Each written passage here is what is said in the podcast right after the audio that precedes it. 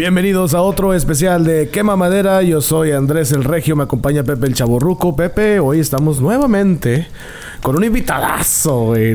Qué emoción tener a Juan Carlos Tinoco. Mucha gente va a decir, ¿quién es Juan Carlos Tinoco? A lo mejor me suena. Bueno, pues él es un actor de doblaje, obviamente en español. Y pues él hecho la voz de uno de los villanos más odiados, más queridos y de la película más famosa de todos los tiempos, Juan Carlos Tinoco. Juan Carlos, bienvenido a la fogata de Quema Madera, compadre. Hombre, muchísimas gracias por la invitación, yo aquí, y gracias por esa presentación. No, no, no, pues nada más lo que es, nada más lo que es. Hasta, hasta que me invitas, compadre, ya con tus invitados eh, me, me, tienes... No, no, no, pues es que usted se queda dormido, compadre, y luego Oye, no, pero no- cuando no me dijiste me dio miedo. Dije, a la madre, güey, villano, a la chingada. Dije, no, no, ¿qué pasó, güey? No nos va a desaparecer. Pero también ha hecho otros personajes muy queridos que viene siendo Brian Griffin de Family Guy. Ah, sí, ese es muy bueno. Ese es mi Eh, ese perrito. sí. ese es mi amigo desde hace muchísimas temporadas.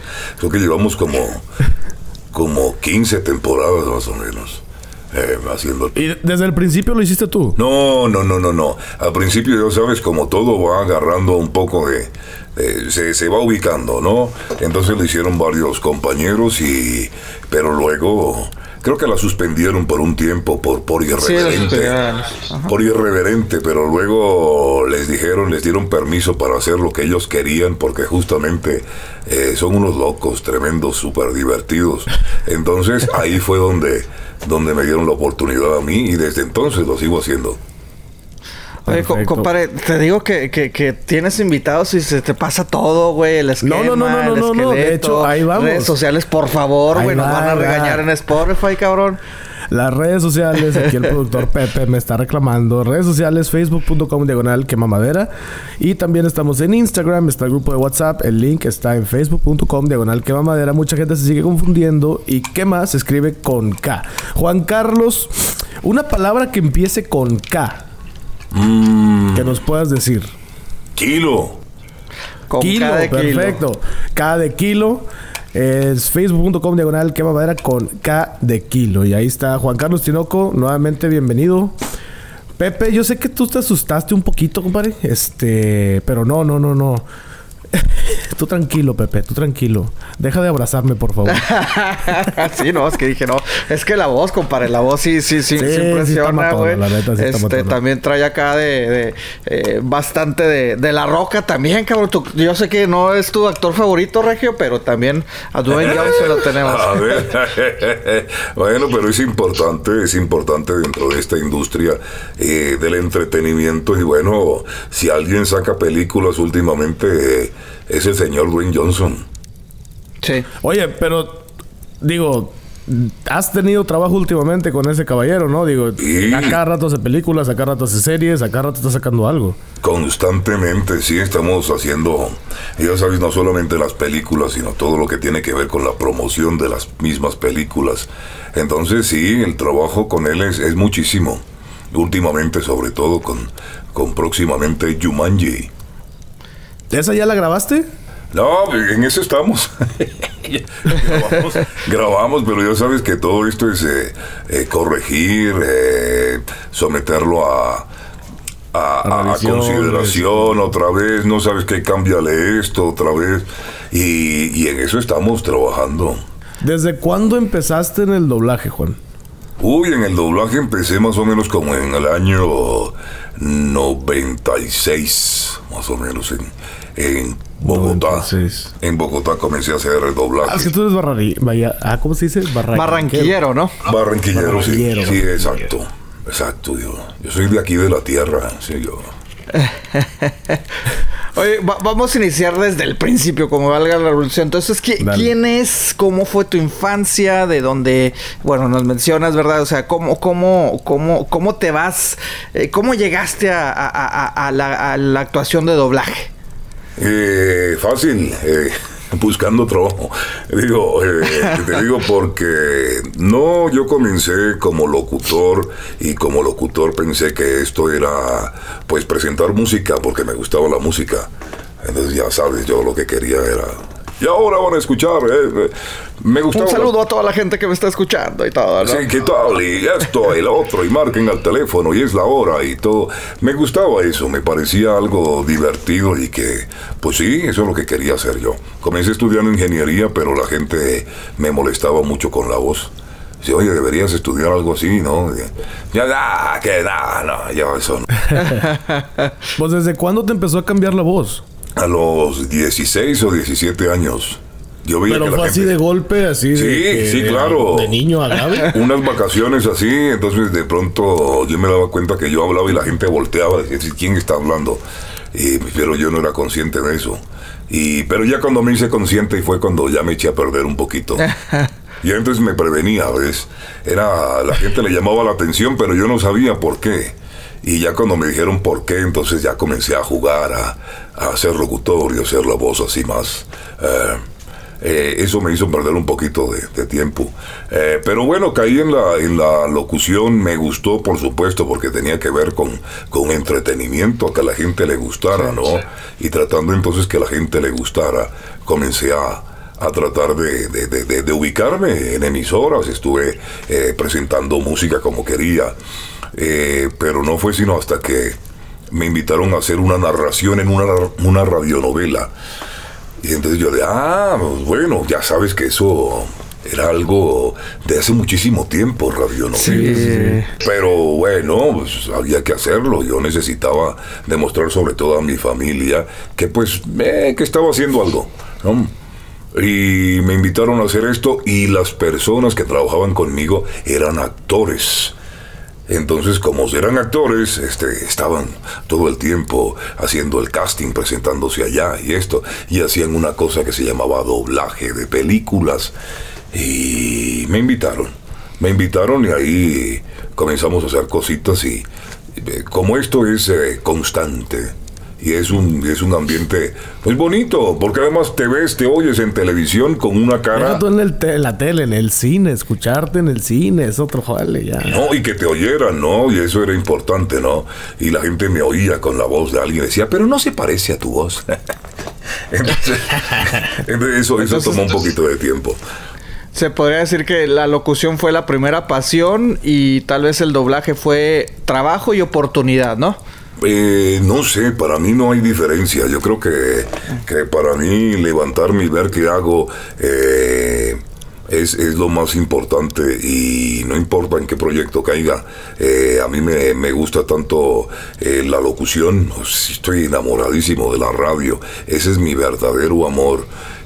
Sin embargo, todo lo que tenga que ver con, con los micrófonos, eh, eso es lo que Pero yo ¿cuál hago. es el truco? ¿Se hiciste gárgaras con limón? ¿Te metiste un agua mineral? ¿O qué? qué? ¿Cómo le haces para... Como, Pues como- yo- yo- como yo- para la voz, güey? Yo, yo les he dicho a todos eh, cuál es, cuál es mi, mi truco. Eh, beber mucho, fumar mucho, parrandear mucho, pero no me creen. No me creen. Entonces, bueno, allá ellos. Eh, ese, es, ese es mi secreto. No, yo creo que, que el secreto verdaderamente es mantener una actitud. eh, eh, dormir bien, comer bien, tratarse bien, mantenerse animado, porque el micrófono es un elemento que, que capta todo. Al micrófono no se le engaña. Si dormiste mal, el micrófono lo sabe. Em, si no, no tienes una actitud eh, disponible para, para hacer tu trabajo, el micrófono lo... El micrófono lo sabe. Entonces yo creo que, que todo tiene que ver con eso. eh, no se es eh, sino lo que uno es y el micrófono también lo sabe, así que mejor ser una buena persona porque si no se van a dar cuenta. el micrófono se da cuenta, ¿no? Eh, Es que hay que tenerle respeto, ¿no? El, el respeto al micrófono, eh, tanto por uno y sobre todo por la audiencia que te está escuchando, en este caso películas, está en la radio, locución, todo. Hay que tenerle cierto respeto, correcto. ¿no? Jo- Por supuesto, fíjate que, que eso estaba yo comentándole a, a muchachos eh, que quieren empezar en esto. Eh, las personas no se les puede engañar. De pronto son personas que están desprevenidas, acostumbradas a escuchar muchas cosas en radio, en televisión, en sus películas, pero y están constantemente pero ellos no se les engaña. Cuando la gente les habla bien, directamente, con honestidad, eh, la gente dice, oye, ¿me sabes qué? Me gusta ese programa, súbele. ¿no? O simplemente dice, no, cámbiale, que ese no me lo aguanto. Pero uno se pone a pensar qué es lo que realmente a la gente le gusta y es que les, les hablen bien. No, no, no, no puedes, no puedes distraer a las personas ni hacerles creer que, que te importan si realmente no te importan. ¿no? Una persona cuando sale al aire tiene que tener toda la disposición con su público, que pueden ser dos o pueden ser dos millones, no importa.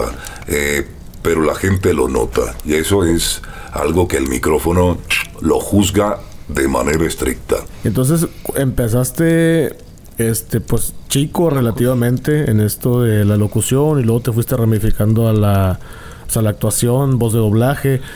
¿Cuál fue tu primer papel que tú dijiste, wow, o sea, ya estoy ahora sí que del otro lado, ya no estoy de papeles como secundarios o... No, no, fíjate, no, nunca, no, nunca, nunca. Todo, eh, este es el momento en que no lo pienso, porque em, a veces, a veces también te toca hacer personajes pequeños. Y... Em, y bueno, y eso no, no, no, implica que sea más o menos importante.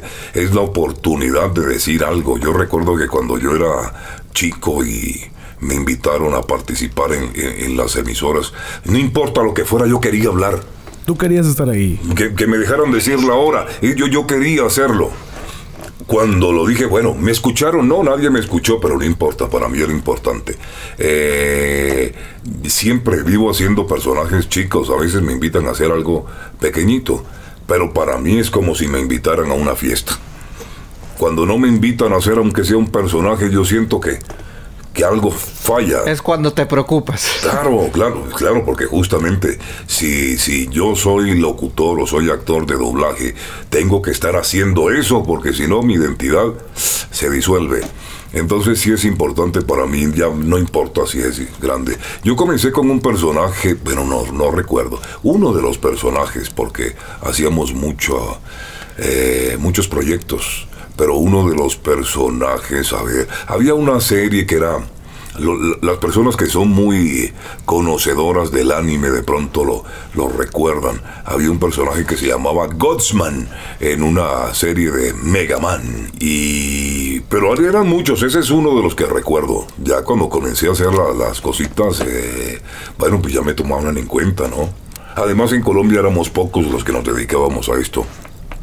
Entonces llegó un momento en que sí, pues cuando ya no hacía otra cosa sino mi tiempo se dedicaba a estos proyectos. Ahí fue donde yo me di cuenta, pues ya, ya estoy adentro, ¿no? Entonces, ya, porque, porque no es sencillo, no es sencillo, es, es un trabajo bonito, es un trabajo, no es un trabajo complicado porque es divertido, pero sí es exigente. Tanto exige que, que todo, toda esa actitud que tienes que tener para un personaje y para tu trabajo, tienes que tenerla el tiempo que dure el proyecto. es Como pueden requerirte para hacer un personaje donde grabarlo te tome 10 minutos, eh, Puedes estar ocho horas grabando lo mismo y tienes que mantener la misma sonrisa de tu personaje, tener la misma disposición y si tu personaje llora tienes que llorar. Entonces e, e, es, más de disposición este trabajo. Y, ya, que has ah, mencionado, bueno, ah, en tu trayectoria has hecho anime, has hecho películas, caricaturas, eh, a lo mejor más para adultos como Family Guy, de joven eras fanático? ¿Te gustaba ver películas? ¿Te gustaba ver anime, caricaturas? ¿O realmente no? ¿Se fue aprendiendo tal vez ese gusto? ¿O desde joven decías, no, a mí sí me gusta ver películas, disfruto películas, anime? ¿O lo fuiste aprendiendo a, quererlo, ¿no? A disfrutarlo. Sí, no, no, no, sabes que no me gustaba mucho. Es decir, lo, lo veía porque no, o sea, a mí me gustaban las noticias. Ok, ah, A mí eso sí me parecía serio. Las noticias. O sea, una cosa seria. Yo era locutor. Eh, pero por supuesto que uno a medida que va entrando en esto, eh, al principio, porque al principio no había una cultura tan fuerte, esa cultura pop donde, donde todo esto que antes uno le decían, ¿qué estás haciendo? ¿A, qué estás dedicando tu tiempo? ¿Estás, estás leyendo cómics? ¿Qué es eso? ponte a estudiar. eso antes era una cuestión que uno no podía reconocerlo, ¿no? Porque pasaba por ñoño. Eh, y ahora está abierto. Ahora no, ahora, es una cultura. Y entonces, claro, cuando yo hacía eso, pues era algo, eh, sí, era divertido, lo hacía, pero no sabía y además nos hemos ido eh, siendo, nos hemos hecho conscientes cada vez más de, de, la cultura tan fuerte que viene detrás de esto. hacer algo como, como de los, los Avengers implicó también eh, estudiar, investigar y darme cuenta cuál era eh, la importancia del personaje. Entonces, y la responsabilidad, porque la gente cuando, cuando me invita a una convención y, me preguntan cosas con respecto a, al personaje, tengo que estudiar y por supuesto, este, no, no, y, sabes qué, y, bueno, y al principio fue un trabajo como, como muchos que, que tengo que realizar, pero pero claro que me volví ya fanático de, esta saga, ya sé cómo está el asunto. Y, bueno, porque luego los fans te pueden agarrar en curva, ¿no? Te, sacan algo y dices, ay, espérame. Claro, no, y como me interesa conocerlos y hablar del mismo tema y tener, tener algo de qué hablar con las personas, ¿no? No solamente de doblaje, sino porque además yo tengo que, como, como televidente, eh, estar, estar pendiente de qué es lo que yo quiero escuchar. Porque si no sé qué es lo que quiero escuchar, no, no sé lo que voy a ofrecer. Entonces, justamente, eh, tener contacto con las personas es lo que me ha hecho volverme fanático justamente de las cosas que, que hago, que realizo. Y eso, por supuesto, que, que da un plus en cuanto al desempeño del trabajo. Sí, claro. Cuando te llaman a hacer una voz, a doblar un personaje, ya dices que lo estudias. Por ejemplo, en este caso, Thanos, que lo estudiaste. Cuando llegaste al set, ¿cuál es tu manera de preparación? ¿Cómo es que tú te preparas ya cuando estás enfrente del micrófono? ¿Cuál es tu método? Eh, fíjate que no sabe uno. Es una verdadera sorpresa cuando a ti te llaman a hacer un personaje y te dicen vas a hacer este. De pronto te... Si lo conoces, maravilloso. Muchas veces las personas... Ah, cuando, cuando tenemos que grabar videojuegos, por ejemplo Uh. Los videojuegos son, son algo que, se ha evolucionado muchísimo. Hay personas que, lo juegan como, como parte de, en su tiempo libre y, constantemente y tienen y alcanzan niveles y todo esto. Para mí ha sido un poco más complicado. Yo creo que me quedé, creo que en, Gran Turismo o algo así. Cosas en 2D. ¿Ves? Entonces, entonces me, me, perdí de muchísimas cosas pero cuando lo llaman a uno a hacer algo como eso, sí es importante que tú conozcas, ¿no? Primero, si no conocemos lo que vamos a hacer, eh, entonces es el director el que nos dice, no, mira, este es un personaje que viene de otro planeta, tiene la idea de equilibrar el universo, eh, está enamorado de la muerte, eso lo supe hace poco. Eh, entonces le rinde tributo con el caos y, ah, caramba. Entonces ya uno se da cuenta que el personaje tiene un peso especial, ¿no? Pero uno no lo sabe. Entonces para e, ahí es donde yo digo que la actitud y la disposición es la que la, la, preparación que uno puede tener. Porque los personajes te los cambian, eh, los personajes son diferentes, uno tiene que, que, que, estar siempre a la expectativa y dispuesto a, a hacer lo que le pidan a uno y lo que el personaje exige. De manera que eh, no hay mucho. la manera de prepararme justamente es esa. Ah, tranquilo, bien, esperemos, muy atento a las instrucciones, eh, dispuesto a, dar mucho, ¿no? Con ese personaje y sobre todo respetar lo que la producción original quiere. Entonces, no, no hay mucho tiempo. Ojalá me dieran tiempo para prepararme. Pero aún así no sería bueno, ¿sabes? Porque eh, creo que en, actuación lo más importante es no tener, no, no dar nada por, por hecho. Precisamente porque uno puede, puede hacerse una idea y como es un equipo, de pronto mi idea no concuerda con la de los demás. Entonces es en el momento donde nosotros comenzamos a trabajar. Y como es un equipo, pues bueno, eh, el mérito también es de todos. Pues eh, se podría decir, bueno, prácticamente es la, misma preparación que, que, el actor que lo está haciendo enfrente de la cámara, ¿no? Que se tiene que mentalizar el personaje, como dices, el sentimiento, ¿no? Si, el, si, si la escena requiere, obviamente, pues en este caso eh, lo tuyo es más de voz, ¿verdad? Pero si el personaje eh, enfrente de la cámara, el director le está diciendo, tienes que sentir cierta cosa, tienes que llorar, tienes que hacer este movimiento, pues me imagino que el proceso es similar para ti, ¿verdad? Para poder eh, proyectar, obviamente en español, lo mismo que, como decía, la producción en inglés lo, lo, está representando, ¿no? Original. Sí, claro, pero, pero que lo, lo, que yo concluyo es que no importa qué tanto se prepare uno, eh, hay solamente un momento, un momento, como cuando tú preparas tu programa y dices, vamos a hablar de esto, de esto, de esto, lo otro, pero nunca sale exactamente igual como lo tenías pensado. Y como que toma vida propia, ¿no? Como que el momento es el momento, ¿no? Eh, lo puedes eh, ensayar, practicar eh, el tiempo que quieras, pero solamente va a salir de una sola manera. Y solamente hay un momento, en el momento en que sales al aire. Lo dijiste, no lo dijiste. Y muchas veces el preparar demasiado es contraproducente. ¿cómo, ¿cómo, era? ¿Qué era lo que iba a decir? Ah, eh, ah, no, sí, Estás sí, tratando de recordar algo que, que, que, tú lo, lo preparaste. Claro, entonces ¿dónde lo guardas? Lo guardas acá en lo que realmente sientes, en lo que quieres transmitir. Yo creo que, que con eso es con lo que trabajamos nosotros como actores de doblaje.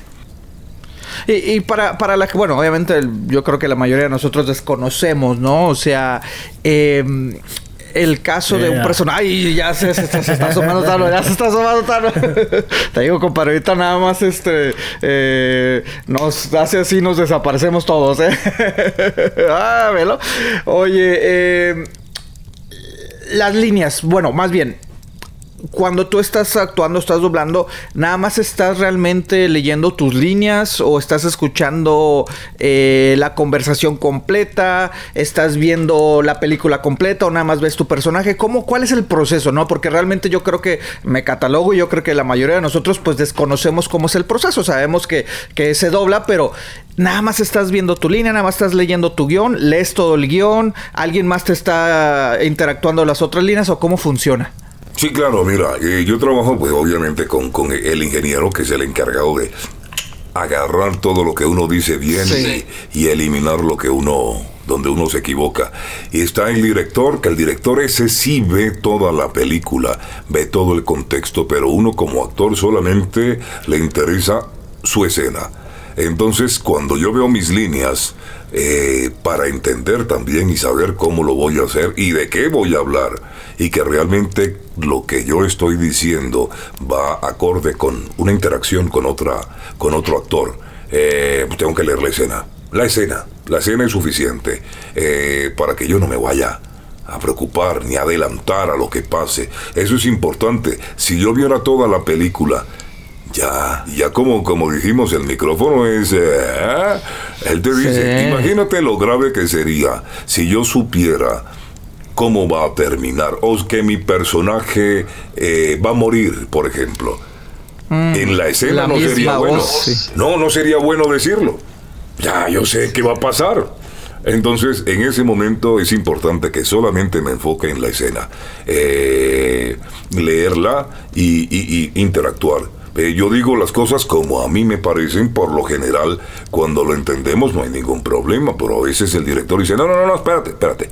Aquí como que sí quiere, pero no sabe, muestra compasión un poquito, como que se arrepiente, pero tiene que ser duro. Entonces, todo ese tipo de cosas uno las entiende en el momento. ¿Ves? Podrían olvidarse eh, si uno las practicara. Entonces yo, yo creo que Sí, claro, esa es la cuestión. El, el, director, el ingeniero y yo en cada escena, ubicado en cada momento, eh, porque no, no nos podemos adelantar. El, la escena viene como viene. Entonces se graba por orden, o sea, el, el, orden cronológico de la película o no necesariamente. Este, fíjate que me invitaron a participar en una eh, en una película que se llamaba Mother eh, con Javier Bardem. Ajá, sí, sí. sí. Esa, no? esa, película es muy extraña.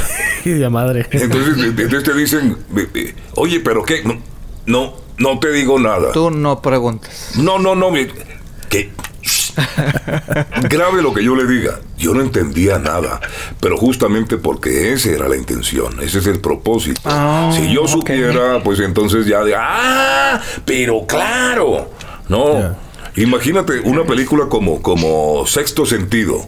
Le dicen a, a Mario Castañeda, este, mira, él está muerto y es un fantasma, pero no lo sabe. No.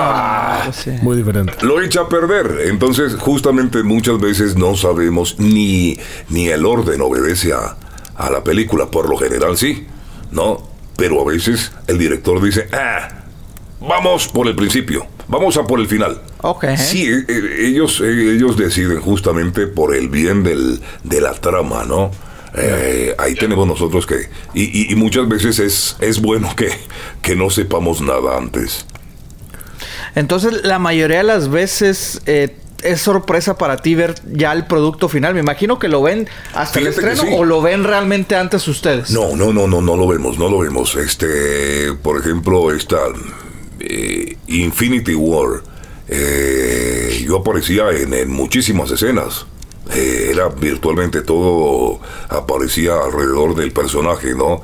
Ah, sí, porque y Thanos y esto, y Thanos lo otro, y ya viene Thanos, y entonces todo lo que hablaba. Se suponía o se podría pensar que haberla grabado eh, me daba a mí la. Ya.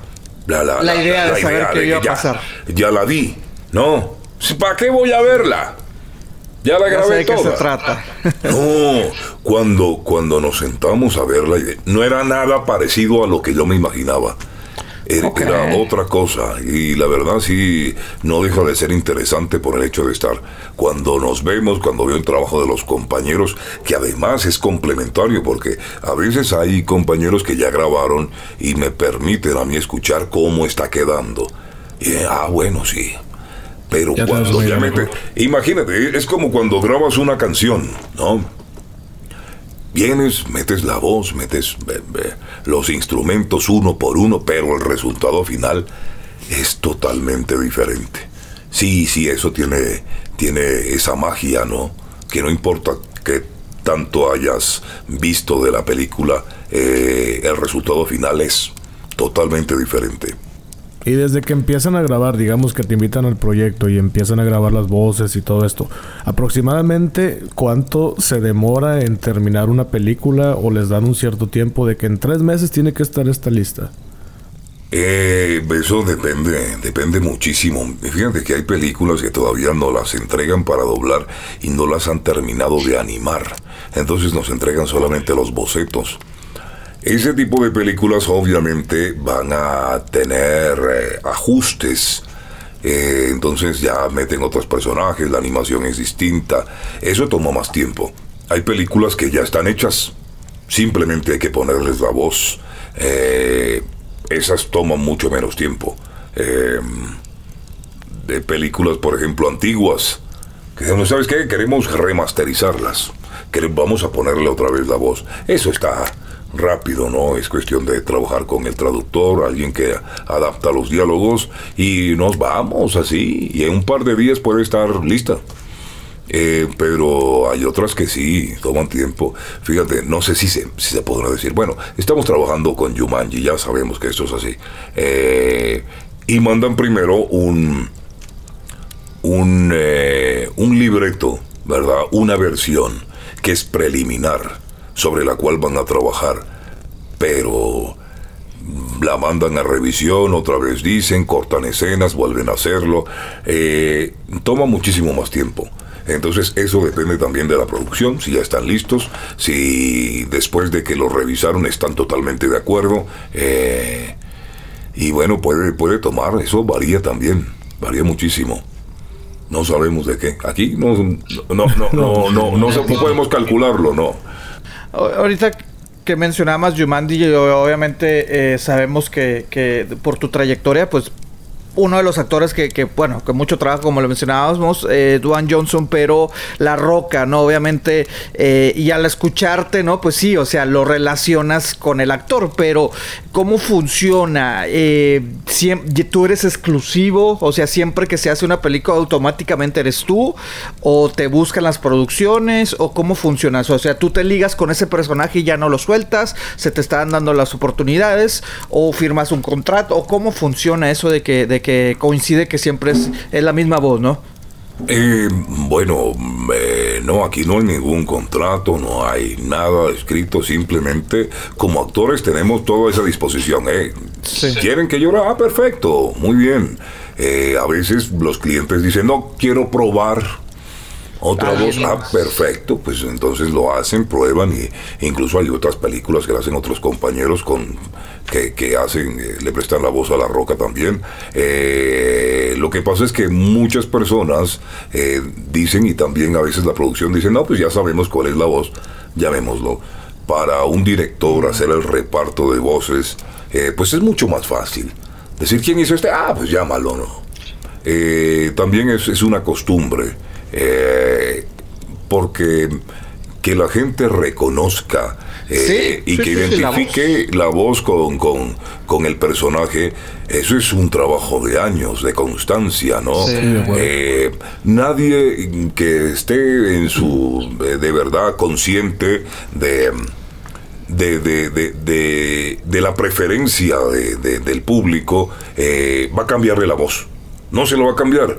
Dicen, lo cambian, la gente va a sentirse rara. Entonces, yo creo que prefieren mantener las, las mismas voces para que la gente, pues simplemente no le moleste el, eh, el cambio. Eh, hay gente que no se da cuenta. Hay gente que sí se molesta mucho. Hay gente que sí, pero imagínate que tú vienes, este, estás siguiendo y eso pasó con, con Juego de Tronos. Y lo digo no por, por porque eh, porque yo haya trabajado o dejé de comencé a trabajar con ellos y luego ya no, sino que como espectador yo dije, ¿qué pasó aquí? Sí. ¿Qué pasó aquí?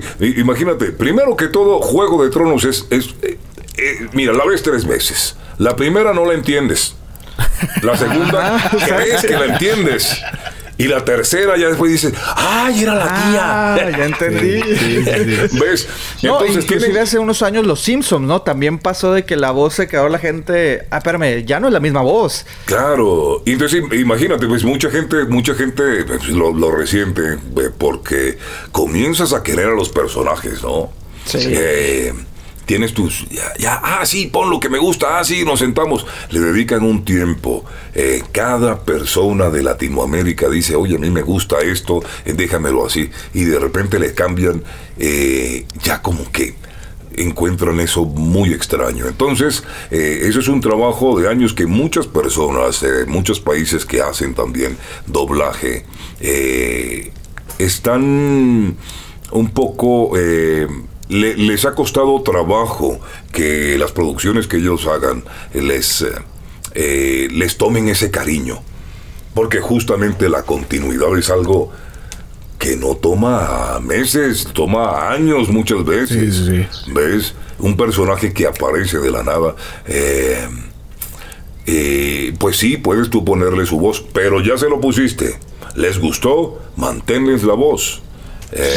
porque eso, eso eh, crear una preferencia en el público toma mucho tiempo. La gente a veces no sabe qué es lo que quiere o qué es lo que le gusta, pero se va acostumbrando a eso y, no, no se lo puedes cambiar. Entonces yo creo que las personas sí procuran mantener eso, procuran mantener. Cuando lo quieren hacer, pues lo cambian. A veces quieren poner un Star Talent en, tratando de hacer una promoción mayor y la gente a veces como que... No tanto. Pues ahorita está pasando, digo, con la película de Sonic, este, que ah. Comunica va a ser la voz de Sonic.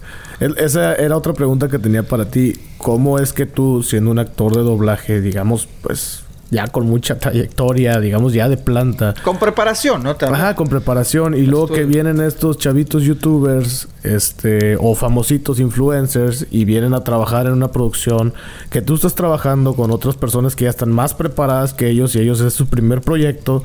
¿Cómo es tu relación con esto? ¿Tú qué opinas de eso? No, eh, a mí me parece que, que, que como como un proyecto de entretenimiento vale todo.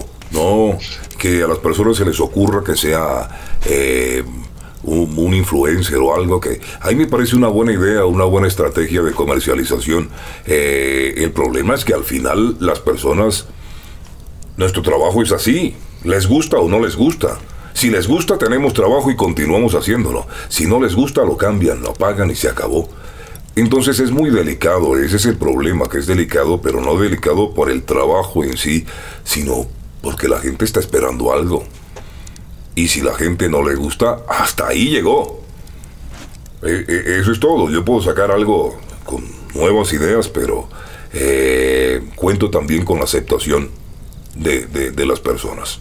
O sea, lo difícil sería mantenerse. O sea, ya estás adentro, ahora mantente. El reto es mantenerse.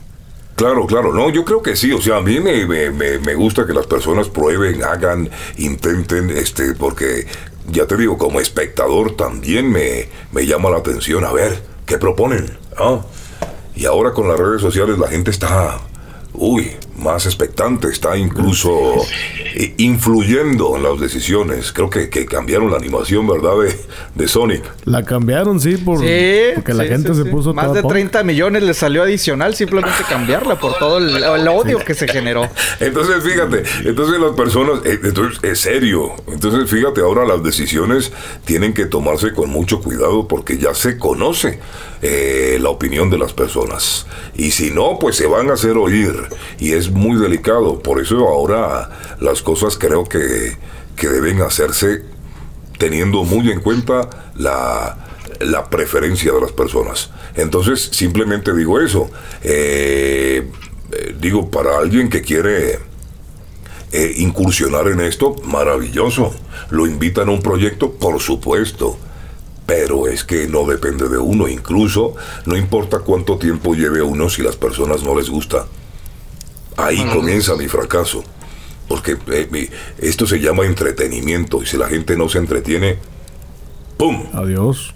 Sí, sí, porque, bueno, obviamente ustedes son los, profesionales, pero al final la gente, sin conocer de qué se trata el doblaje, como dices, ¿te gusta o no te gusta? Yo recuerdo de joven, sin obviamente tener el conocimiento de actuación de doblaje, recuerdo haber visto por años este El Príncipe del Rap de Will Smith, y después cuando salían las películas lo relacionaba que, ah, mira, la misma voz, o sea, y honestamente tengo mucho que no veo una película en español de Will Smith, pero por mucho tiempo yo ya relacionaba esa voz de que es que él es Will Smith, o sea, y si me hubieran puesto otra otra otra voz hubiera quedado de que, oye, pues qué pasó, ¿verdad? O sea, sin tener el conocimiento de que, oh, no, sí, que no, a lo mejor está ocupado o algo. A mí me gusta y como dices, le puedo cambiar y dejar de ver el proyecto, ¿no?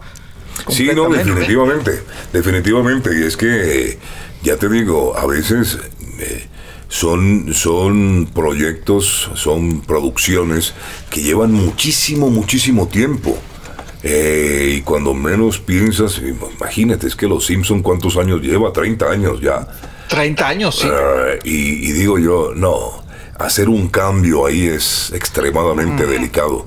Y, bueno, y, ahora con estas plataformas y cuando uno conoce a las personas, uno sabe que hay gente realmente fanática Sí. Gente a la cual se deben, o sea, verdaderamente yo voy y, estoy trabajando para un grupo que, conoce muchísimo.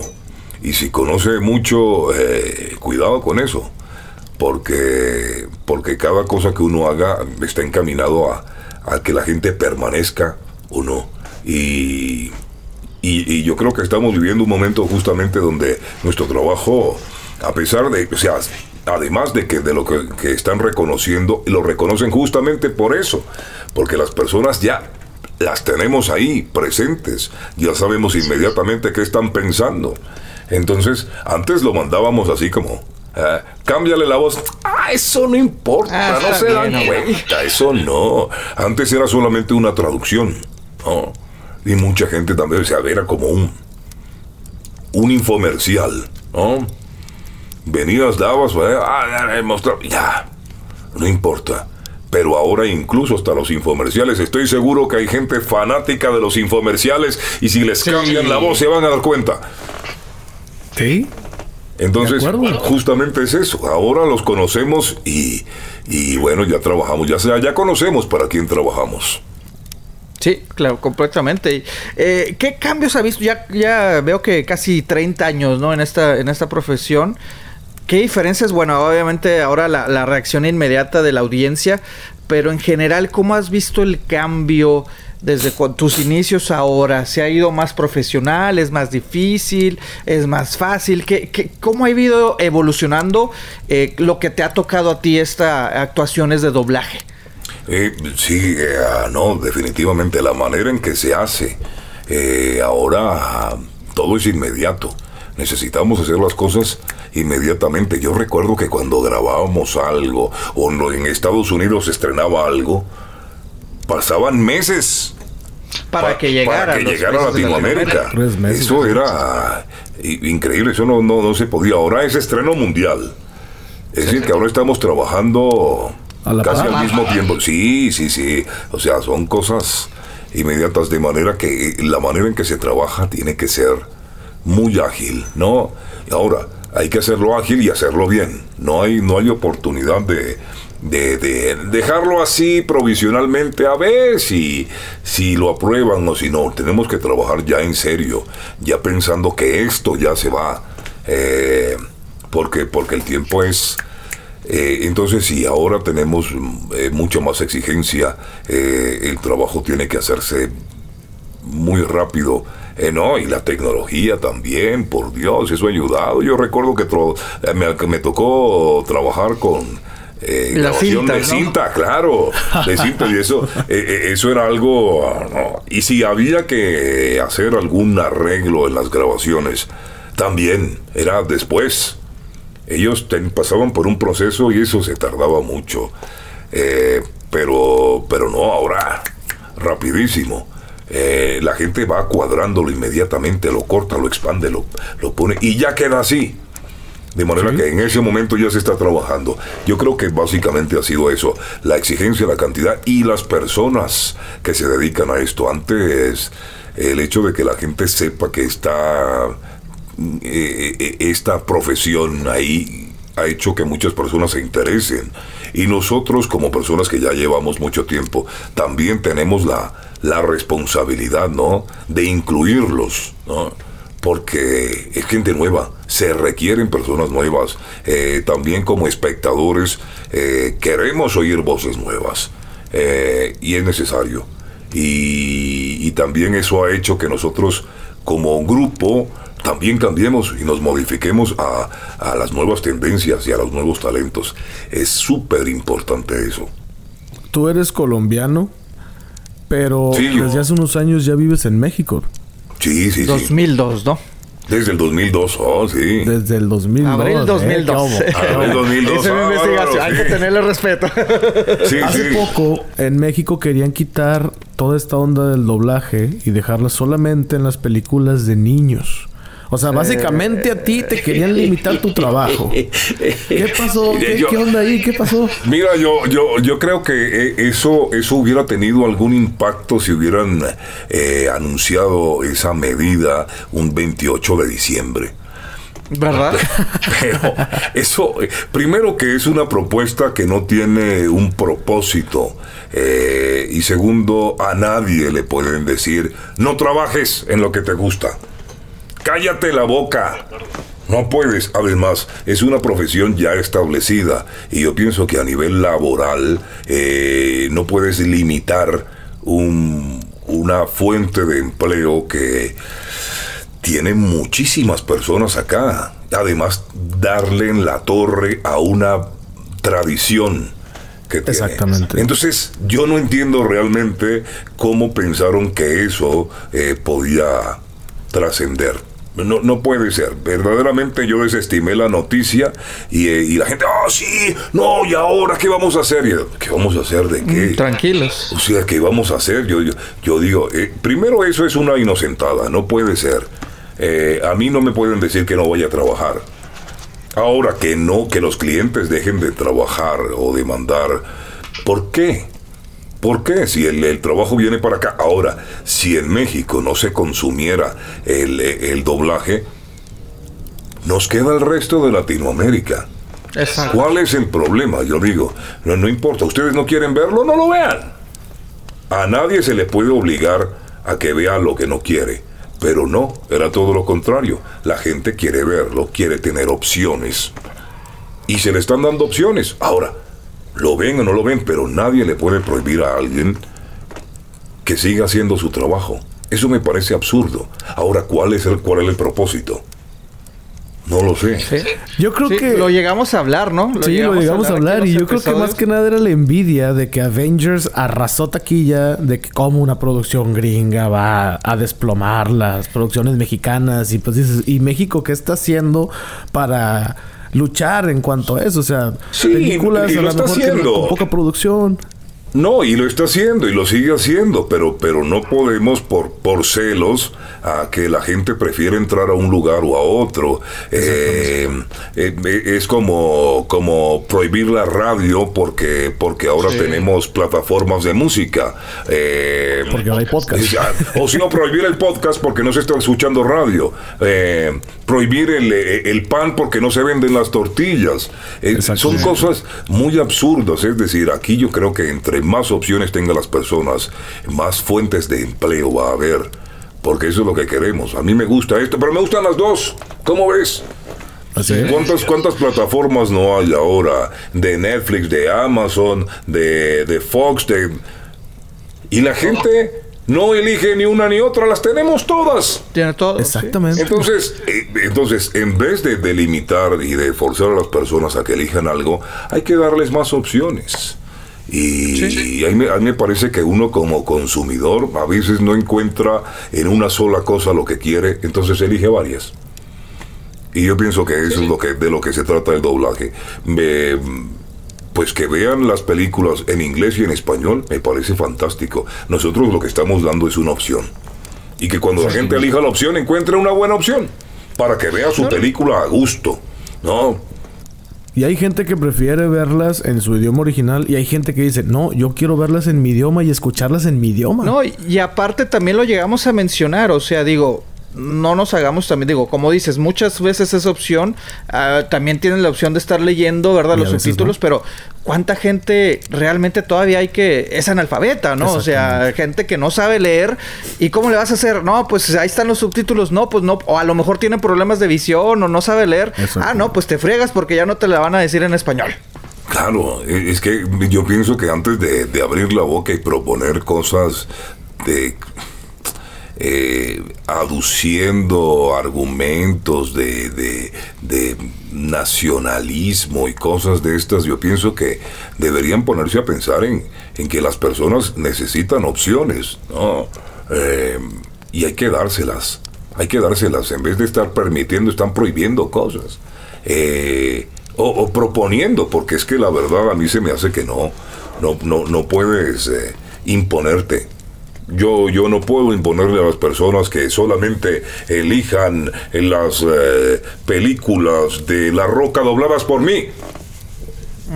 Y hacer un lío con el cliente es el cliente. Y no ni siquiera nos importa eso. Si el cliente no me elige a mí o elige a otra persona eh, no importa. El que elige es el público y entonces el cliente, ya oyendo lo que el público, prestando la atención a lo que el público necesita, pues decide mantener la continuidad. Eso es todo. Ahí me, me parece que si uno está pensando en las personas, no comete esos errores. Sí. Ni siquiera los menciona, ¿no? sí, regresando a ese, hay que pensar en ellos. A, a ese abril 2002 ¿Qué te llevó a México? Eh, ¿Fue oportunidad?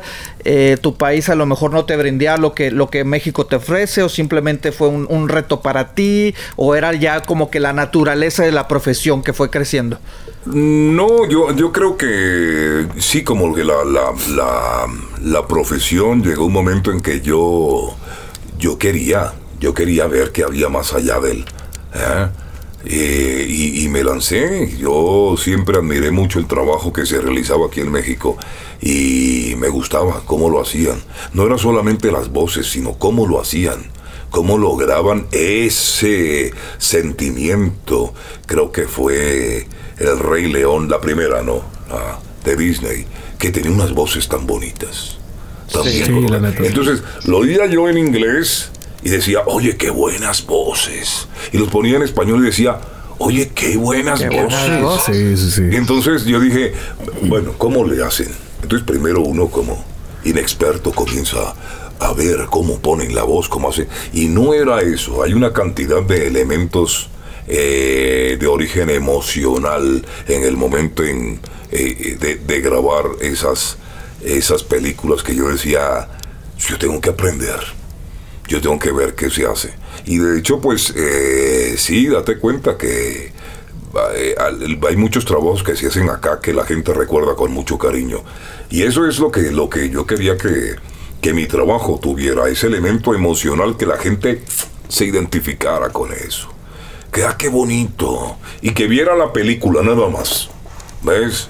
Muchas veces, a veces ni se dan cuenta que que quién, cuáles son las voces, pero vieron la película y les gustó. Porque no les molestó la voz, porque la voz va de acuerdo al personaje, porque se apega mucho a lo que a la exigencia de, de la producción original. Entonces yo creo que un trabajo bien hecho en doblaje es el que no se nota, el que te permite ver la película. Entonces es un trabajo sutil, un trabajo, pero tiene que estar muy pegado a, a, las emociones de, de, un actor, del actor original. Y eso fue lo que vine a aprender acá. Y cuando llegas a México, ¿cómo fue ese, ese cambio? O sea, llegaste trabajando, ¿cómo fueron los actores mexicanos? La neta, de que, ah, este güey viene de otro lado. Bueno, sí, pero fíjate que es un, es un sofisma de distracción que, que lo tiene uno ahí pegado, ¿no? Primero, hay, hay varios elementos que, que influyeron en que no fuera tan sencillo. Primero, yo, creer que todo era igual y buscar de la misma manera y trabajar de la misma forma. Primero adaptarse a un México nuevo, que aunque hablaba el mismo, el mismo español, no hablaba el mismo lenguaje. ¿Me explico? Eh, no, albures, todo. Sí, no, sí, no, y no entendía yo cómo, cómo era ese asunto de reportarse, si realmente eso valía la pena, eh, si la gente te recordaba, por qué te va a recordar, porque eres el extranjero o, o realmente por tu trabajo, eh, cómo hacer, todo ese tipo de cosas, es, esa es la adaptación. Y por supuesto, es de dos partes tanto llegar al medio como yo entender el medio, ¿no? Y que ellos me, aquí me identificaran como, como un elemento importante. Otra cosa era que si eras de afuera, había varias cosas. Primero, te notaban un acento diferente, que pensaban que no iba a funcionar, o iba a costar mucho trabajo, o requería un tiempo largo para que te adaptaras, y de pronto ellos no tenían tiempo para eso. Entonces eso generaba un poco de prevención. Otra cosa, ¿cuánto tiempo vas a estar acá si yo te doy una un proyecto importante? ¿Y si te vas? Entonces también decirle a la gente, no, yo vengo a quedarme. Eh, y cuando uno venía, uno viene de afuera, uno se queda si le va bien. Exactamente. pero si tú consideras que las cosas no, no son como tú quieres, pues siempre tienes eh, o das la impresión de que en cualquier momento regresas. Y eso era algo importante aclararle a las personas, que yo no me iba a ir. Entonces, lo difícil es que como extranjero, eh, le debes entender a las personas que te vienes a quedar. ¿Y para qué? ¿No? Entonces, eh, eso tomó un tiempo. Creo que esto comenzó a, a cambiar cuando yo dejé de prestarle atención a que era extranjero. O sea, no. ¿De dónde eres? ¿De acá? Entonces ya me notaban el acento o algo así, pero decían, pero es de acá. Sí habla raro, pero sí, está bien, yo creo que me puede funcionar. Son cosas muy establecidas acá que uno eh, genera un poco de prevención. Pero cuando uno viene a trabajar, va bien a trabajar. Es como cuando estás jugando una cascarita en el parque de fútbol y llegó alguien. Pero juega bien, hombre, vienes, no importa. Que juegue. Juegue, vamos. Y no hay que prestarle demasiada atención a eso. Pero muchas veces sí, compañero, no, es que yo vengo de otra parte. Ya, hasta ahí llegaste. No, no, claro. Entonces tienes que en- entrar a decirle a la gente que no te vas a ir, que tu acento lo puedes eh, manejar, que ya conoces esto. Pero la gente, pues las personas, pues no. O sea, eh, yo creo que el problema de adaptación fue inicialmente mío. No sabía yo. Comparaba una cosa con la otra, y así, aquí no. Eh, na- na- nada de eso sirve. Eso me hizo perder demasiado tiempo. Pero una vez que yo me identifiqué como parte del, de- del equipo y les hice sentir que conmigo podían contar y que no había problema, que yo estaba dispuesto a cumplir con los requerimientos, la gente dejó de prestarle atención a de dónde venía. Y listo, comenzamos a trabajar. Pues fue un proceso natural, bueno, de adaptación, ¿verdad? Difícil, pero poco a poco, ¿no? Pero eh, ahorita que mencionabas de que México te llamó la atención, como decías, el Rey León, ¿no? Decías, ah, mira, yo quiero aprender eso, ¿no? Eh, y ahorita eh, las nuevas generaciones, no nada más para la audiencia, ¿no? Sino las nuevas a- generaciones de actores de doblaje, eh, pues prácticamente tú ya también los estás este, eh, sirviendo como guía, ¿no? De, de admiración, ¿no? A lo mejor ahorita están jóvenes queriendo iniciar, decir, ah, es que mira, la voz de Thanos, la voz de La Roca, yo quiero hacer como así, ¿no? O sea, me imagino que es algo, es algo muy bonito, ¿no? Gratificante. Y sobre todo esta generación que a lo mejor como tú dices, y nos tocó yo creo que a todos de, de jóvenes, ¿no? No era lo común, no era lo de la moda, ver los cómics, ver series, y ahora vienen estos chavitos que a lo mejor crecieron con los cómics, crecieron con las caricaturas y crecieron escuchando tu voz, y ahora ellos dicen, es que yo quiero interpretar a cierto personaje porque Así me gusta el cómic y me gusta cómo lo hacía Thanos, ¿no? O sea, entonces me imagino que es algo muy gratificante, ¿no? Ah, no, sí, maravilloso. Justamente vivo conociendo personas que quieren trabajar en doblaje. Quieren algunos, eh, nada más. ¿ves? Le digo, pues acércate. Acércate y mira, o yo, yo te puedo decir de cómo hago yo, pero seguramente tú conoces más que yo. Eh, eh, Pero acércate, propone, está en el medio, eh, si esto es lo que te gusta, no te fijes, eh, mi, mi trabajo ahora consiste en animar a las personas. Si te digo que a mí me, me costó mucho tiempo eh, en encajar en el engranaje, eh, no tiene por qué ser así. Yo creo que el trabajo es más de decirles, quieran su trabajo, hagan lo que quieren y así no importa lo que les digan. No, ¿sabes qué? Que eres malo para el doblaje. Pero a mí me gusta, algo tengo que, que hacer, algo te encontramos. Mira, yo, yo, yo, yo pienso que el tiempo que, que pase no importa. Eh, lo importante es que estés ahí, estés sintiéndote parte de algo y, ahí vas, ahí vas y, y no importa. Ya, ya te digo, no, no importa cuántas, cuántos marabares haga uno acá. Eh, los que deciden son las personas que ven eh, lo que tú haces, ¿no? Si les gusta, perfecto. Si no, pues pasas desapercibido. Eh, pero no importa, ni siquiera eso importa porque lo que necesitamos es que nos dejen trabajar. Ya te digo, la identidad de uno como actor de doblaje es que haga doblaje. Si no, no. Si no, no, soy un fulano cualquiera. ¿No? Entonces, para mí yo creo que, que la verdadera identidad está y se logra trabajando. No importa, proyectos pequeños, grandes, lo que sea. Yo, yo, yo trabajé muchísimo tiempo eh, fuera de, de la película, dentro de la película, pero sin personajes. Era narrador. Entonces yo decía, hoy presentamos Continuará. Hace cinco años. Eh, y entonces yo decía, bueno, ahí no podía, ahí no podía yo equivocarme en cuanto al. Pero era parte de mi trabajo y, formaba. Me dijeron de pronto tú no- ahorita no te tengo un personaje o, o lo que sea, pero me incluyeron y ya formaba parte de esto.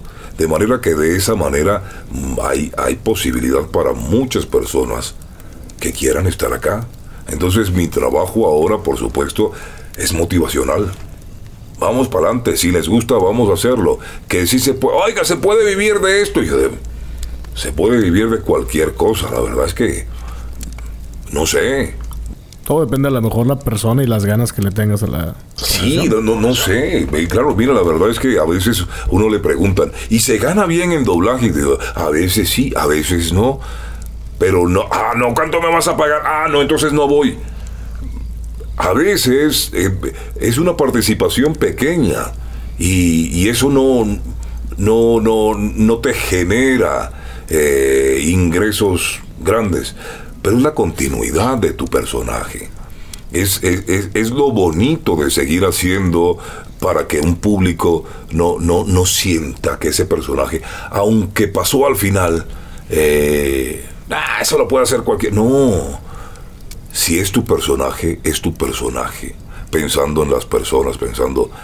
Y a veces uno no piensa en dinero, y sabes qué, cuando uno no piensa en dinero es cuando no falta. No falta. Cuando llega. Sí. Cuando va empezando a Entonces, es otro de los aspectos del doblaje que les digo yo a ellos. En dinero no piensen. Porque si no van a estar pensando si vale la pena o no realizar un proyecto. Y, y esa no debe ser la motivación. Yo creo que la motivación es justamente trabajar por trabajar. Y el día que no nos dejen trabajar, ya, ya pierde sentido nuestra, nuestra profesión.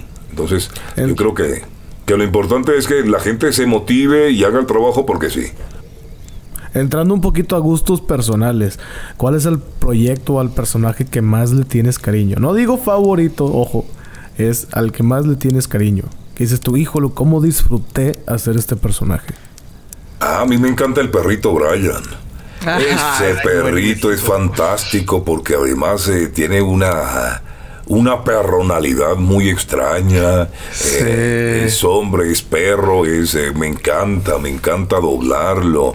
Eh, yo le veo cada, o sea, tiene cada detalle, me encanta y además que siempre me ha acompañado, entonces yo creo que el perrito y cuando puedo lo agarro por ahí en la televisión, lo pongo y digo, está fantástico, o pienso cómo se les pudo haber ocurrido esa barbaridad, se atrevieron, no puede ser, o sea, ¿cómo, no, no puedo no creerlo, el, que más cariño le tengo yo al, al perrito Brian. ¿Te identificas de cierta manera con él?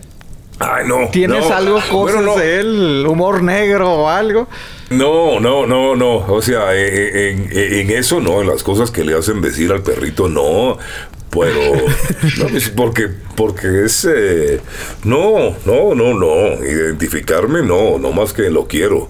Pero, porque me hace, me hace reír muchísimo. Sí, claro me hace reír mucho y, toda la producción es, fantástica. Dicen cada cosa que, que, uno jamás se le hubiera ocurrido. ¿no? Eh, no, no me identifico con él, no, para nada. Pero, sí lo quiero mucho. Sí. ¿Y disfrutas viendo los episodios de, de, Family Guy? sí, sí, los veo cada vez que puedo. Ahí lo, los agarro y me siento a verlo, claro. O sea, no, no te arruina el de que, ah, es que ya sé que este episodio ya sé qué va a decir. No, o sea, tú es disfrutar una experiencia como audiencia. Claro que sí. Fíjate que una de las cosas eh, cuando uno hace un trabajo y logra que la gente le guste, ya no importa si ya lo vieron. No importa. Dice, ay, esta parte me gusta, cállate. Eso es lo que uno quiere lograr, ¿no? Que sea un clásico, que vuelven a pasar la película y la vuelves a ver porque te gusta. Porque incluso hay personas que se la saben de memoria y, la vuelven a ver, no importa. Eh, eh, eso, eso se me hace más bonito que, que, nada, porque, porque ahí, siguen, ahí siguen, y las personas eh, siguen teniéndote presente. Les gusta, lo vuelven a ver y lo, no importa cuántas veces lo vieron. No, si les gusta, no dicen, ah, es que ya la vi.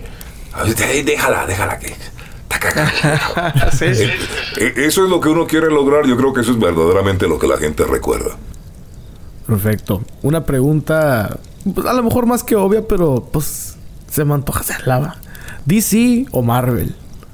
¿De qué? Como eh, espectador. Como, como espectador. Fíjate que ahorita, ahorita, yo creo que Marvel, pero, pero DC también nos tiene como espectador. Eh, muy impresionados, como con mucha expectativa, ¿no? Estamos viendo a ver qué, resulta. Em, eh, pero es que Marvel. Bueno, el Joker estuvo muy buena. Es que no, el Joker también. Bueno, e, e, eso está muy bueno. Ya queremos, ya queremos. A mí, ¿sabes qué me gusta de DC? Ese ambiente turbio, así como ah, oscuro, oscuro. Eh. Eso, eso tiene elementos muy, muy padres. Y, bueno, y ahora Marvel justamente porque tiene un universo que... Pero ahorita viene DC y a mí me parece que los dos son complementarios en el en el aspecto de, de crear afición. No, no, no, no, no se atreve uno a, a, a elegir. No, no, la verdad, la verdad que en materia de, de, ah, de fans, yo creo que hay nadie. Nadie me ha tocado y he hecho esa, esa misma pregunta yo allá y... Sí, no, nadie, no, no, no no, no te atreves, no te atreves realmente a tomar una... No, es que yo soy de esto. No, no. Algunos estamos esperando a ver en qué universo los fusionan. ¿Sí? sí, claro, porque como espectadores somos fanáticos de todo, además hemos crecido con ambos. Así que no, no, no, no, no, ni los dos, creo que los dos. ¿Y alguna película o algún proyecto en general que te hubiera gustado participar? que hubiera dicho, híjole, me hubiera mucho gustado hacer la voz de esta persona. Creo que este personaje o este actor lo hizo muy bien en esta película, en este proyecto. Veo, sí, creo que varios. Muchas veces pensé, pensé... Ah, fíjate, había uno que, que se llamaba Spawn ya ves, me hubiera, ah, me, hubiera gustado hacerlo, me, hubiera gustado. Eh, en alguna época eh, sí pensé que iba a ser a Hellboy y no lo hice. Em, uh, entonces, sí, escucho. Yo, yo, yo quería hacer estos personajes así como que que son eh, polémicos, que son villanos pero héroes, pero que, que sí, eh, porque son queridos, porque son realmente, y, se identifica. Ahí uno, uno ve como una identidad en el asunto. Eh, hay varios, hay varios que quisiera. no, si me acuerdo te digo pero, pero son muchos. Imagínate Juan Carlos haciendo de Pikachu. Pikachu. no, pues no. no, pues también me hubiera gustado. Fíjate, ¿sabes por qué? Porque aquí como actores de doblaje, nosotros eh, muchas veces eh, esos personajes nos dejan decir cosas.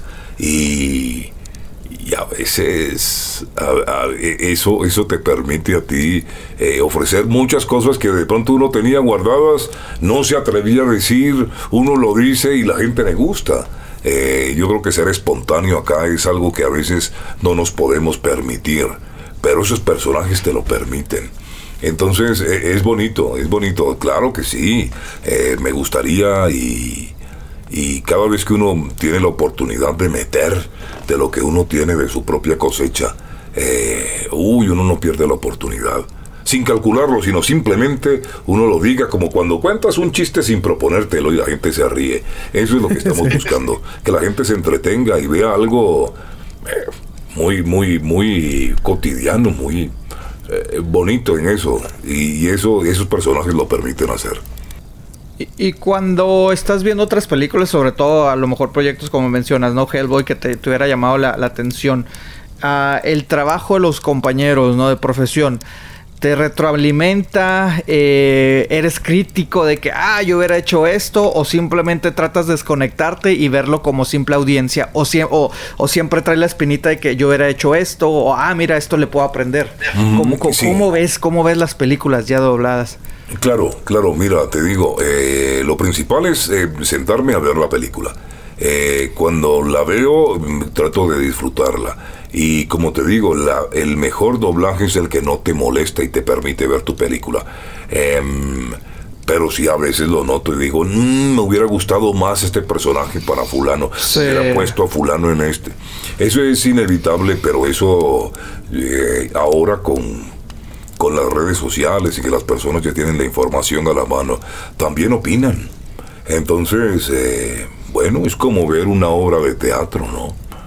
la ves, sí, te gustó, no te gustó este personaje, te gustó, pero hubiera puesto, claro, por supuesto, eso se vale. Y cuando uno participa en, en una producción de estas, está sometido completamente a, a la crítica. Y se vale, por supuesto, porque de esa manera uno uno sigue conectado, uno sigue tratando de, de, mejorar. Y ya te digo, a veces uno se prepara mucho, pero a la hora de, de salir uno dice, uno mismo dice, hubiera hecho esto.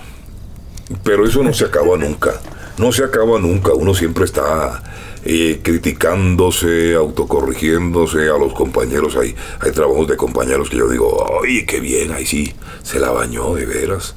Eh, y otros que dices, ay, le hizo falta, o, no durmió bien, o lo que sea. Pero uno lo dice, no, y yo te digo, lo, lo, lo, que sí me exijo es no, no, mm, no opinar desde el punto de vista de actor, sino como espectador. Ahí sí no nos podemos equivocar.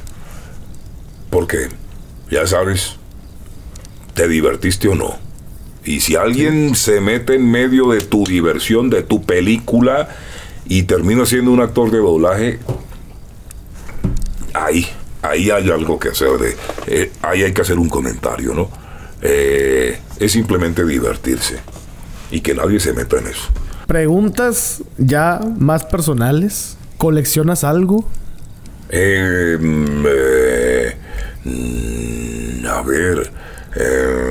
Eh, bueno, hay cosas que me gustan. Ahora estoy coleccionando muchas cosas que me regalan en las convenciones, los fans, este... ¿Qué es lo más loco que te han regalado? Lo más loco que me han regalado. Eh, no sé... Eh, comida echada a perder, pero cuando, cuando, me la, cuando me la llevaron estaba buena. Ah, bueno. y, luego, pero, pero no, no, todo muy normal, sabes que no, eh, todo muy referente a, a, los personajes que hago. Me, me, han regalado cositas muy, muy bonitas y, y, las tengo y no sé en dónde, pero lo que colecciono es justamente eso, eh, los recuerdos de, de las personas que, que me, me, han demostrado afecto por el trabajo que he realizado eh, eso sí. Y ahorita eh, coleccionar eh, pues, amigos, contactos, estar pendiente de lo que se les ocurre. Esto es una locura. Hay gente que se les ocurre cosas, me invitan a participar en proyectos, personas de todas las edades, de todas las condiciones, y se les ocurren cosas allá en el colegio. Dicen, oye, me queremos hacer esto. Sí, para. Y, oiga, me ayuda. Y yo digo, oh, sí, claro. Eso me gusta, me gusta coleccionar lo que me regalan y las personas también.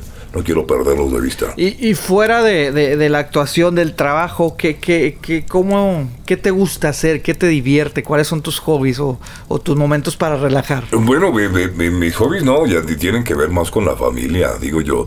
Eh, pero básicamente es lo mismo. Yo, yo creo que... Eh, pues, la televisión y, el, y la radio. En mí eso me vuelve loco. Por supuesto, preparar, estar haciendo cosas, eh, contando chistes, escribiendo cosas que se nos ocurren. No, yo creo que 24 horas estamos en esto y va encaminado a, eso. Eh, con, con mi hijo también, mi hijo también se dedica a esto. y, ah, también ya es, sí, Y sí, lo fue desde cuando fue pequeño participó en, en Star Trek. Él era, él era, él era Spock cuando era niño. Oh, entonces lo hizo. qué chingón. entonces eh, él lo hizo. Y, y, lo hacía con mucha naturalidad, con mucha. Para él el, doblaje ha sido algo eh, muy natural, ¿no? Y también la locución grababa bastante cuando era pequeño. Y lo buscaban, lo llamaban y. Ah, muy bien. Eh, entonces para él esto también es natural. Pero a mí lo que me encanta es la creatividad que tiene para decir cosas eh, en el momento preciso, para ubicar chistes en el momento que es, para quebrar todas esas cosas. Y bueno, está tratando de, de, ponerlo constantemente en, ideas y materializar las ideas. Eso, eso me gusta. Y eso disfruto con él. ¿Ves? Estar, estar lanzando ideas y la creatividad para ver en qué momento lo ponemos en, en programas de radio, en sketches, en podcast. Pues eso. No, no sé, Yeah. no sé. Y dormir, a veces duermo. Dorme cuando tienes tiempo.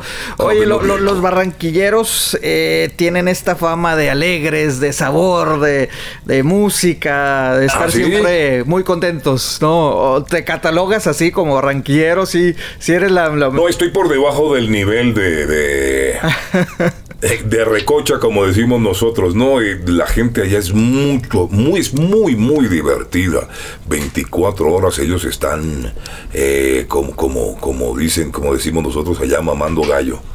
Están todo el tiempo en el vacile, están vacilando están eh, en el supermercado comprando y siempre van bailando, van oyendo la música que te ponen en el... No es música ambiental, sino es, eh, es salsa, cumbia, reggaetón, están bailando todo el tiempo. Yo, yo creo que, que no, muchas veces las personas me dicen, ¿eres barranquillero? Se divierte muchísimo. Yo pienso que estoy un poco controlado. Pero por supuesto, cuando uno llega allá, Se cambia, se transforma, Claro, ¿no? claro, eso es así. Sí, no, pero sí, la alegría es algo característico de allá. ¿Y qué prefieres? Unos, a ver si, si no me equivoco, ¿no? ¿Unos sancocho eh, o unos tacos? ¿Qué es lo que qué prefieres? ¿La comida colombiana o, lo, O un o ya la sancocho mexicana taco. un sancocho de taco. No sé, yo, yo creo que, yo creo que no, no, no, no. Es, es como la pregunta de Marvel o DC, no me atrevo yo. Yo tengo mis afectos divididos, ¿no? Fíjate que, que una de las cosas de adaptarse a un país es, es justamente eso, ¿no? Eh, hacer lo que se hace en el país. Claro, lo que se hace, porque si no, yo, yo conozco paisanos que viven aquí hace muchísimo tiempo y en su casa solamente comen lo que comían en Colombia. Entonces digo, ay, mira, eh, primero me parece difícil, eh, porque no puedes encontrar todo igual, ni, ni una persona que te cocine como a ti te gusta. No, a mí me encanta, me encanta la comida mexicana y donde voy yo... O sea, me encanta la comida, ¿no? No es, no es necesariamente, pero por supuesto que uno tiene un afecto muy especial. Y te voy a decir algo, es más fácil que yo encuentre comida colombiana en México a que yo encuentre comida mexicana en Colombia. Sí, entonces, Sí, sí, eh, la comida me- colombiana no la extraño. Aquí está el mercado Medellín y voy, pues, sancochos, ajiacos, bandeja paisa, no hay problema. La Sí, bandeja sí, paisa, ¿sí? Pero a ver, encuéntrate una birria en Bogotá. eh, No, no, es- no, no, no. Es difícil, entonces No, no, yo, yo creo que. Muy difícil. Yo creo que sí extrañaría. Oye, ya que estás en México, ¿tienes algún equipo de fútbol que te gusta? ¿O te gusta el fútbol? Sí, claro, claro. Este, nosotros siempre hemos ido y eh, mi hijo es el, el que siempre, ah, ya sabes, como, como, como persona que está en todo con- de esta generación. Sí, sí, eh, sí. Él siempre es el, el que me orienta. Pero nosotros le vamos al Cruz Azul, ¿cómo ves? Va, Al Cruz Azul. Entonces, ok. eh, entonces, no- no- nos gusta eso, el, el- Sí, es que se parece mucho también a la selección Colombia, eso de que siempre Ah, te la faltan desgracia. 50 centavos para el peso, o sea que ya casi, ya, pero no. Eh, yo creo que eso es algo que, que, que me ha gustado porque siempre uno se esfuerza y le echa porras eh, y, y al final no, pero bueno, no importa, a mí me ha gustado y me cae bien y, y siempre hemos... eh, Siempre nos entusiasmamos con los triunfos del Cruz Azul y sufrimos igual. Sí, eh, eh, una vez leí un, un poeta, no recuerdo ahorita el nombre, que decía es que el Cruz Azul es el mismo ejemplo de, bueno, en ese caso decía, ¿no? De la, de la sociedad mexicana, ¿no? Te esfuerzas, todo pinta bien y al final pasa la desgracia, ¿no? Parece una novela, ¿no? Sí, pare- no, es tremendo. Yo, yo pienso que eso también es, es cuestión de, de que uno no se la cree, ¿ves? ¿Cuántas veces uno ve las cosas así cerquita y uno mismo le echa a perder? ¿Ves? Porque no, no, no se la cree. Pero nosotros sabemos que sí, y yo pienso que la manera de, de, de continuar es que alguien crea en uno y ahí está la afición. ¿Ves? La afición es la que mantiene que esa, esa fe, ¿no? Y bueno, de eso se trata. Imagínate que siempre ganáramos, qué aburrido. Sí, sí, sí, sí, sí, sí. Oye, ¿qué poder, qué superpoder te gustaría tener? La teletransportación, por supuesto. Va. A huevo, a huevo. Sí, yo esa, creo que esa, todos- esa todos- ya, mano, La mayoría ya. hemos dicho eso, yo creo. Ya, ya, pum, ya estoy. Sí, Vámonos. óyeme, que- imagínate, podría ir uno a tres fiestas al mismo tiempo. Ah, Imagínate la cantidad de fotos que tendría uno en, en el Instagram. Foto aquí, foto allá. bueno, Pum, pum, todo no, influencer, hombre, ya. tendría yo seguidores, mira. Música, ¿te gusta algún tipo de música? ¿Escuchas de todo? ¿Algún Claro, artista claro, favorito que sí. tengas? Claro que sí, a mí me mira como colombiano, me gusta la música, pero a mí una música que me vuelve loco es la salsa. Em, Uh. Salsa. la salsa me gusta, a mí esa vaina me parece chévere, no, no sé, me, me gusta. Sin embargo, eh, considero que la, la música tiene un propósito, que es generar estados de ánimo en las personas. Sí, de acuerdo. Entonces digo, y, mira, ahí el trabajo, uno de los trabajos más impresionantes, sutiles, y que todo el mundo cree que puede hacerlo, eh, pero no cuando uno encuentra un buen DJ.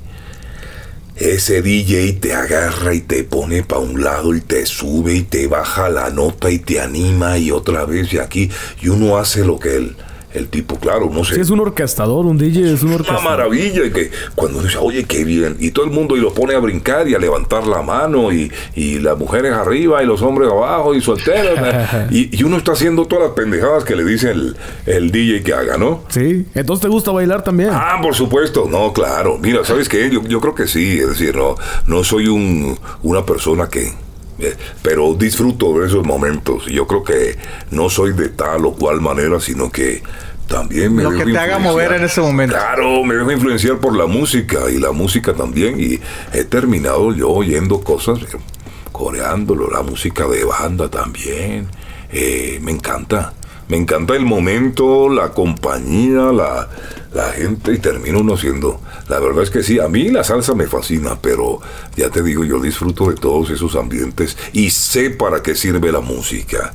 Y no me atrevo a clasificarla porque realmente eh, me he sorprendido yo oyendo cada reggaetón que te digo. Eh, ya, ese chingón.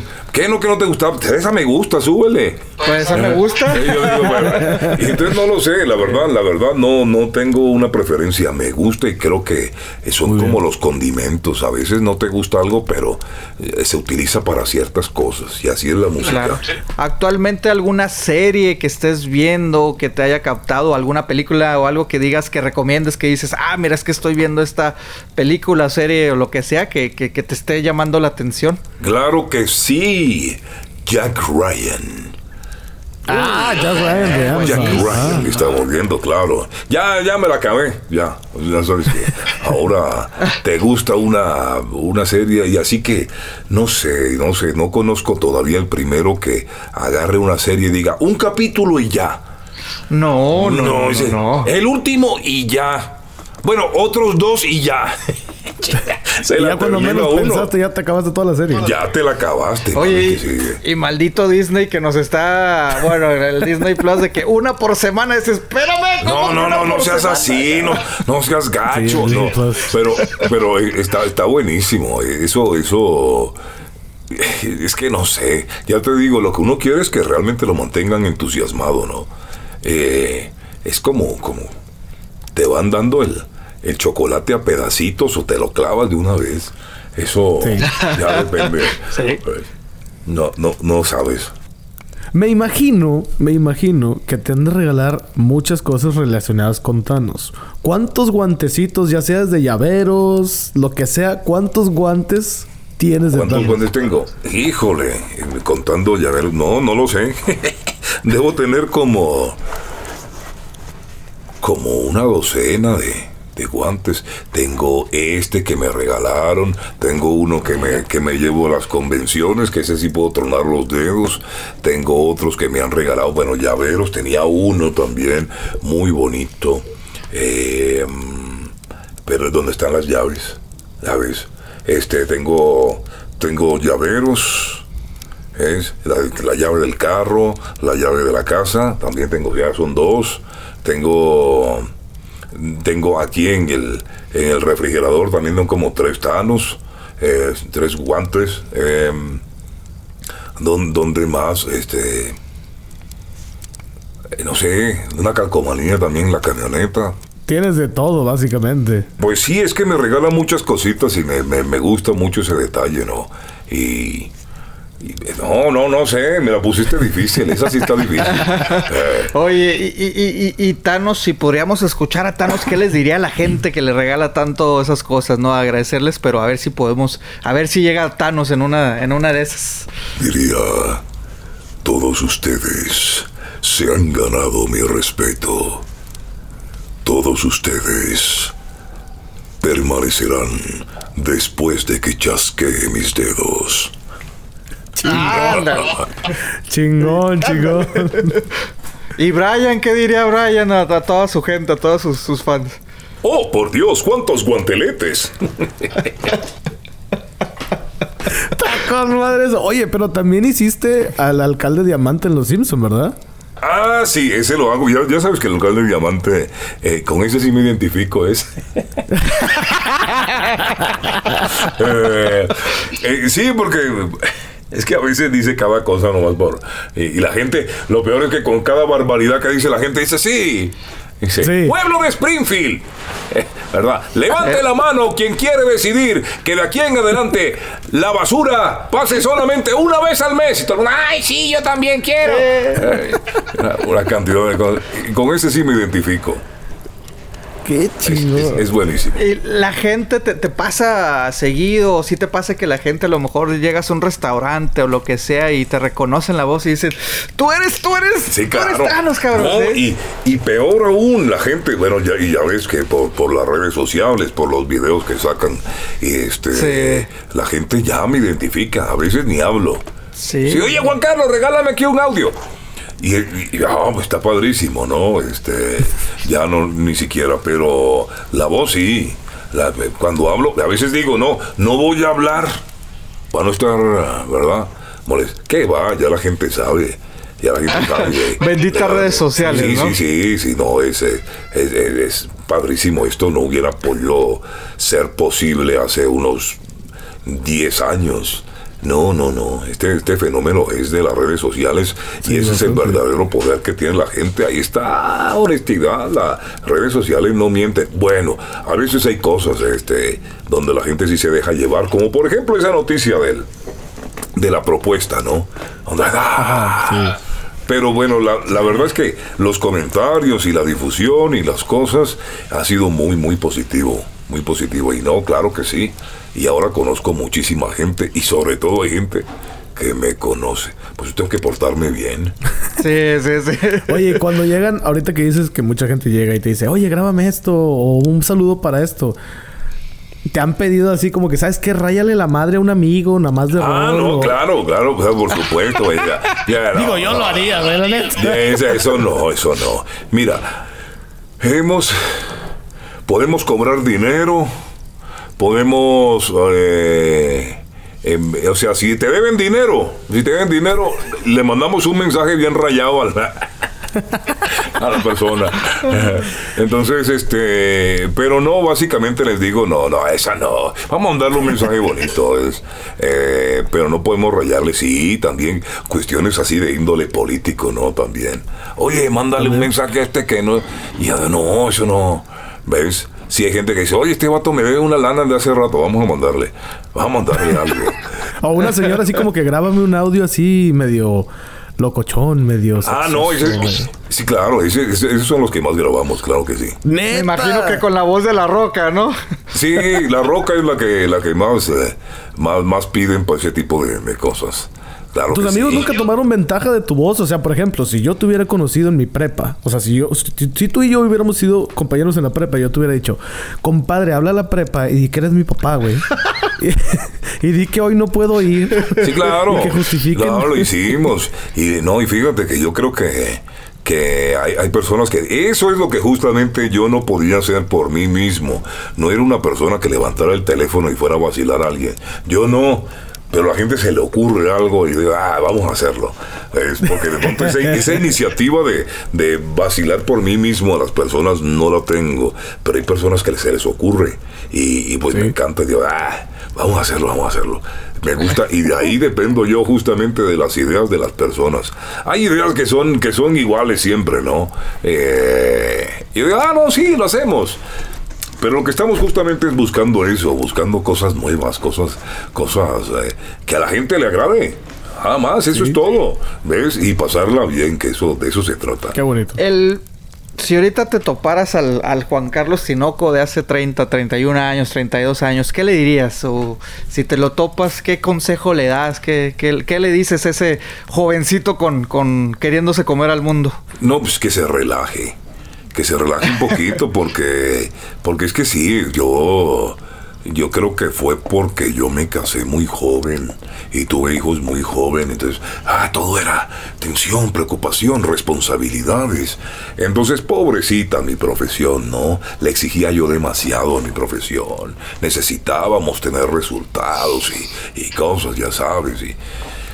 Eh, que se relaje, que se relaje, que creo justamente que que es la, mejor manera de lograr las cosas. Ya te digo, mira, yo, yo lo comento esto muchas veces, pero siempre le han dicho a uno que eh, las cosas se consiguen con mucho esfuerzo. Oh, hay que darle duro. Que va, yo cuando más me esforcé fue cuando menos. No, de veras, porque yo decía, si yo trabajo tanto y voy, sí, jefe, sí, aquí tal cosa, y voy al programa, oiga, ¿puede hacer doble turno? Sí, jefe, sí. Eh, no se olvida. Eh, las cosas más importantes que he logrado yo en mi vida y las cosas más valiosas de mi vida son mis hijos. Y me tardé 10 minutos haciendo. Rapidito, hombre, ¿para qué? mira. Entonces no puede ser así. O sea. sí, mira, cierto. Muy bueno. ¿Lo volverías a hacer todo de, nuevo? ¿Actuación de doblaje? Sí, claro. Claro, me gustaría, me gustaría, este, yo creo que se puede hacer todas las cosas que uno quiera si uno, si uno, la, verdad es que yo no quisiera, eh, creo que la mejor manera de hacer todo lo que uno le gusta, lo que quiere hacer, es no hacer divisiones, ¿no? No es que yo ahora no me dedico a esto, yo hago aquello y yo hago lo otro. Tú haces lo que quieres, ¿no? Y esto tu, tu, tu, trabajo, lo que sea, es parte de tus actividades. Las 24 horas que uno tiene, uno lo llena de, de lo que uno quiere. Uno lo llenan de ocho horas de sueño, la comida con los amigos, el trabajo sea cual sea, otros se van a, a estudiar al gimnasio, lo que sea. Tú verás cómo llenas tu día. Entonces a mí se me hace que lo más importante que uno tiene que buscar es todos los días, no a largo plazo, todos los días. ¿no? Hoy por lo menos me quiero sentir así, yo quiero hacer esto y quiero hacer lo otro. Yo creo que sí me dedicaría a esto porque esto me gusta. Hay otras cosas que me gustaría hacer. Eh, y pues, la pregunta es, ¿y por qué no las haces? Entonces ahí es donde entra, no, no tengo tiempo. Nada de eso es verdad. La verdad es que cuando uno quiere, encuentra la manera. Eh, pero claro que sí, actuación, locución, es la la locución se me hace una cosa tan hermosa. Eh, tener contacto, la música, el momento en que sales al aire y que no tienes ni idea qué vas a decir. Y luego, y lo dijiste. Y no sabes qué era, pero lo dijiste. Eh, y ya uno dice, ¿eh? ¿eh? ¿De dónde salió todo esto? No, simplemente la afición, la, las ganas, el contacto con la gente, qué sé yo, pero uno lo hace. Eso me gusta muchísimo. Y me hubiera gustado ser carpintero. Y, y por ahí, por ahí sí, yo soy un loco. Yo veo una silla que me gusta y le tomo fotos. Oye, dirigir doblajes también has hecho. no, estoy loco, pero no tanto.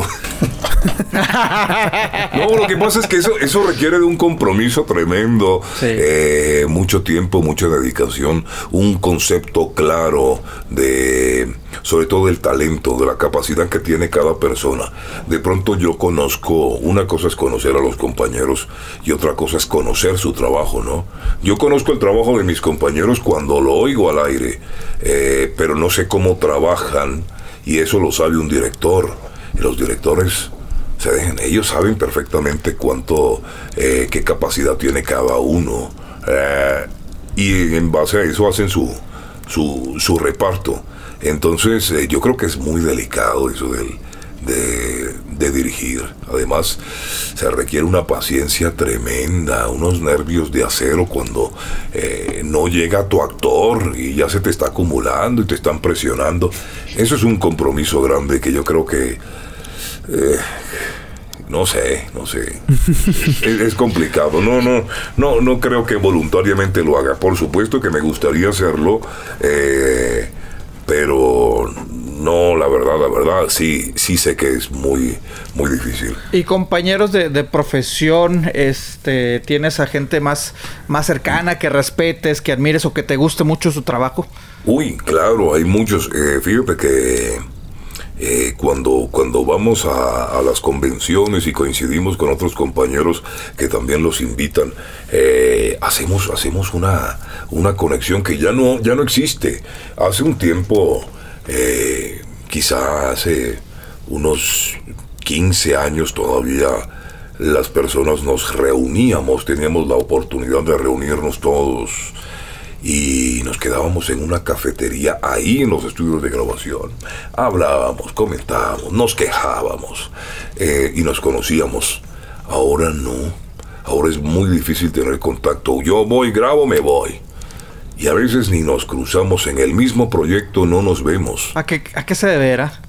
Pues el tiempo, la manera en que se trabaja, que nosotros trabajamos en muchísimas empresas, la gente tiene muchos proyectos, unos eh, hacen televisión, otros hacen radio, otros eh, graban comerciales, están todo el día moviéndose, de manera que los llamados de doblaje son muy estrictos ahora, teniendo en cuenta la... Entonces los llaman, oye, puedes llegar a las, a las 10.15 ya a las, si llegas a las y 20, ya desajustaste todo, porque la gente está entrando y saliendo. Eso hace que no nos veamos y no nos conozcamos tanto. Pero bueno, hay una, una persona que aprecio mucho, que es Alfonso Obregón. Eh, Alfonso Obregón es, eh, sobre todo, y además de su trabajo, es una persona súper divertida, es, es alguien que tiene eh, puntos de vista y conoce este trabajo arriba, abajo, es, es una persona. Eh, muchísimos, es decir, si comienzo yo a mencionar, no, no acabo. Eh, Mario sí, Castañeda, sí. que es una persona tan conocida, ah, tan bueno, querida bueno. por todo el mundo, eh, de nuestro trabajo, eh, mi compañera Carola Vázquez. te digo, los muchachos nuevos, este Alex Orozco, que es y su papá, que también es este, José Luis Orozco, sí, sí, que también. Son, son personas de aquí del medio, eh, muy, muy, muy queridas, muy conocidas y que tienen ese reconocimiento. Gerardo Reyero es alguien también, uh -huh. una persona fantástica, estupenda, no solamente por su trabajo, sino por su calidad como persona. Es, impresionante, es motivadora y, y, casualmente saco yo en conclusión que, que son grandes actores porque son grandes personas. Okay. Oye, mencionaste también que te gusta pues, degustar una buena bebida. ¿Qué te gusta? ¿Cerveza, licor, mezcal? No, ¿viste con las preguntas difíciles? No. Volvemos con esos para qué elegir una. Y, eh, mira, eso también, y eso también te va a contestar así como la música. Este, eso depende del estado de ánimo. De, mira, depende de la claro, situación. Eso depende, mira, cuando, cuando uno llega, o sea, si depende si, si nos vamos a almorzar y de pronto yo me encuentro que, que, te gusta ya en Ciudad Juárez, lo que se me antoja es tomarme una cerveza fría. Eh, sin embargo, si salimos en la noche y toda la cuestión, eh, mantenemos la cerveza fría, pero por ahí pedimos un tequilita, pa, ¿verdad? Eso me gusta porque cuando hay poco tiempo, ¿ves? Tenemos poco Sí, tiempo sí. para divertirnos. Mira, terminamos nosotros nuestro, nuestra eh, convención a las 11 de la noche. Vamos a ir de 11 de la noche a 1 de la mañana porque mañana tenemos que irnos.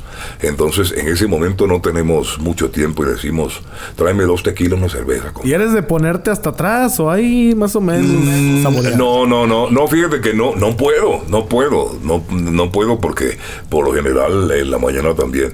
No, eso lo, lo suelo hacer de pronto cuando estoy en familia, estoy, y eso creo que termina el 24 de diciembre y el 31.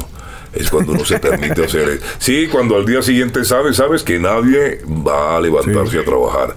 Eh, entonces uno trabaja para las personas, ¿no? O sea, no estar listo.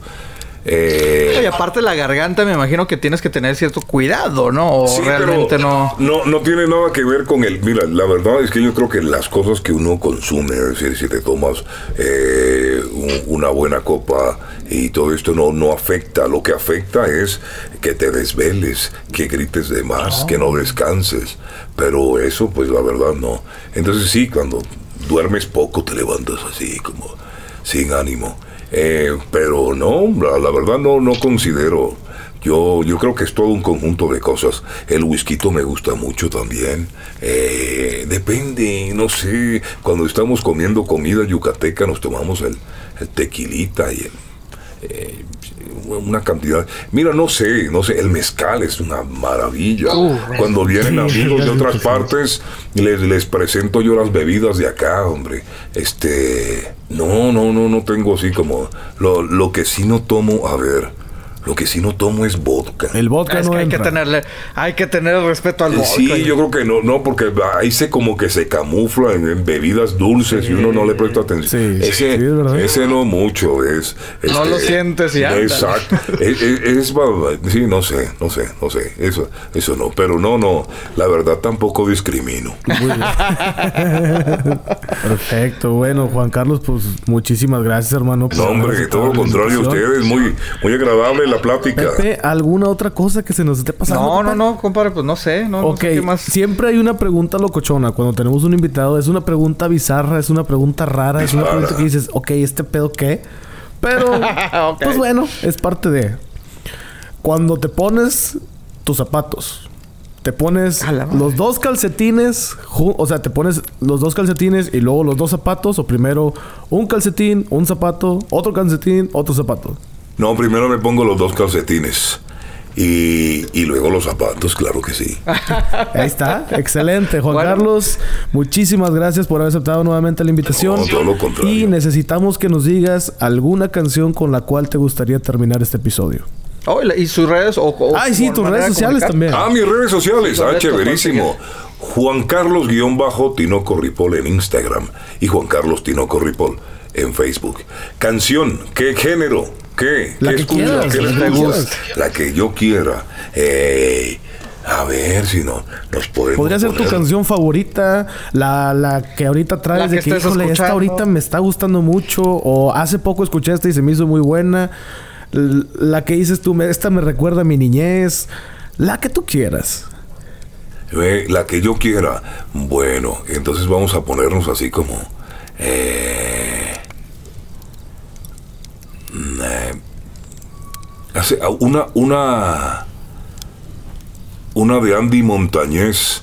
Que. Y también, bueno, ya que recientemente murió José José. Se llama. Ah, pero es. Es una fusión ahí, es una versión de Andy Montañez de. De Dicen que soy un payaso. Esa, hace rato que estaba buscando ya, bueno, ya que ustedes me van a hacer el paro ahí. Pues bueno, esa, esa, Algo más que quieras agregar, Juan Carlos. que son inevitables. Ahora, muchas gracias por la invitación. Qué chévere. Nos vamos con esto de Andy Montañez. Y este se llama Payaso. Nos escuchamos el próximo miércoles.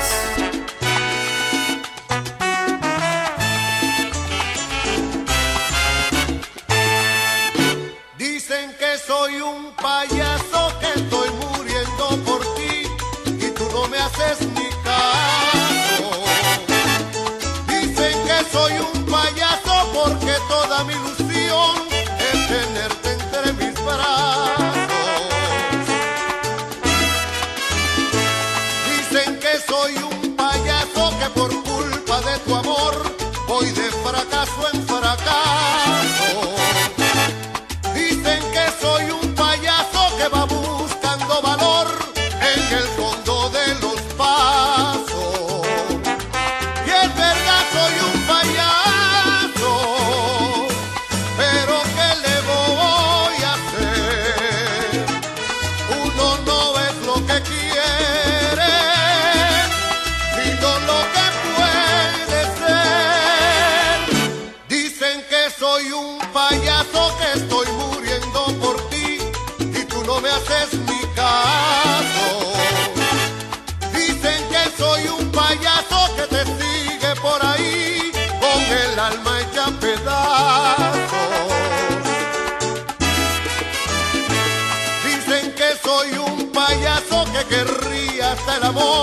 que vas tirando a tus pasos. Dicen que soy un payaso que no tengo ni valor de enredarme en otros brazos.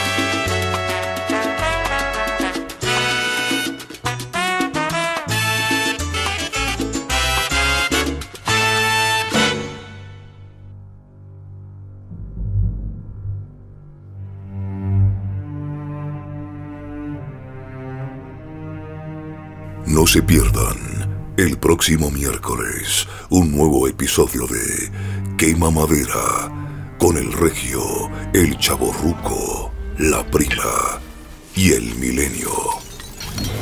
No se lo pueden perder. Quema Madera. Un programa inevitable.